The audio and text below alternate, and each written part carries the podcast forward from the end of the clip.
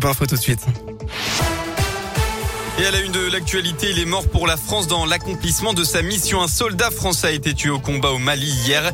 Tireur d'élite de 34 ans, il était en opération de reconnaissance d'un groupe armé terroriste avec les membres de son commando. Il a été touché par un tireur embusqué selon l'état-major des armées. Nouveau samedi de mobilisation anti-pass sanitaire en France. Environ 150, 185 manifestations sont à nouveau prévues aujourd'hui. Le 11e acte d'une mobilisation hebdomadaire en baisse depuis plusieurs semaines. À Lyon, trois parcours de prévus. Un premier à 14h devant le palais des 24 colonnes pour un défilé jusqu'à la place Guichard. Un second à 14h aussi au départ de la station de métro des Brotteaux. Et un dernier, une chaîne humaine sur les quais du Rhône autour de 15h, place Maréchal Lyotet. La chasse à l'homme se poursuit après la tentative de braquage d'un fourgon blindé hier matin près de Lyon. Des, malfaiteurs ont tenté de bloquer le véhicule sur l'aire d'autoroute de Soleil sur la 7 dans le sens Lyon-Marseille, mais sans succès. Plusieurs personnes ont été interpellées, mais l'un des suspects aurait pris la fuite dans un bois d'après le Dauphiné libéré.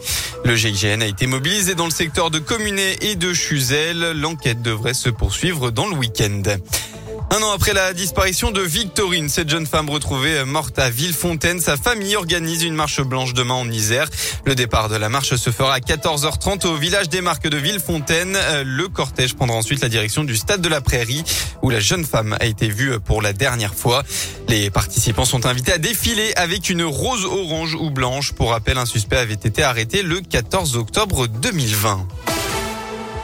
On passe au sport en rugby. Tout d'abord, premier gros test de la saison pour le Loup. Les rugbymen lyonnais ont bien commencé le championnat avec deux victoires et une défaite. Ils sont deuxièmes du classement, mais ils n'ont pas encore affronté de Cador. Et justement, cet après-midi, le Loup se déplace sur la pelouse du Racing en région parisienne.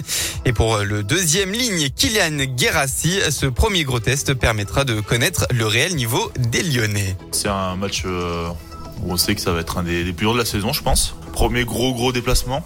Ça va être dur, on le sait. Ils ont des bons joueurs et on sait que ça va très vite, que euh, ça peut venir de tous les côtés, que ce soit du jeu au pied, que ce soit avec, avec leurs trois qui avec leurs avant. Donc il va falloir être, être attentif et c'est un vrai test. On rentre vraiment dans, le vif du sujet, on va pouvoir, euh, tester et voir où on en est aussi. Racing contre le Loup, le coup d'envoi sera donné à 17h. Et puis il y a aussi du football ce week-end, début de la huitième journée de Ligue 1 ce soir avec en ouverture à 17h Saint-Etienne qui affronte Nice.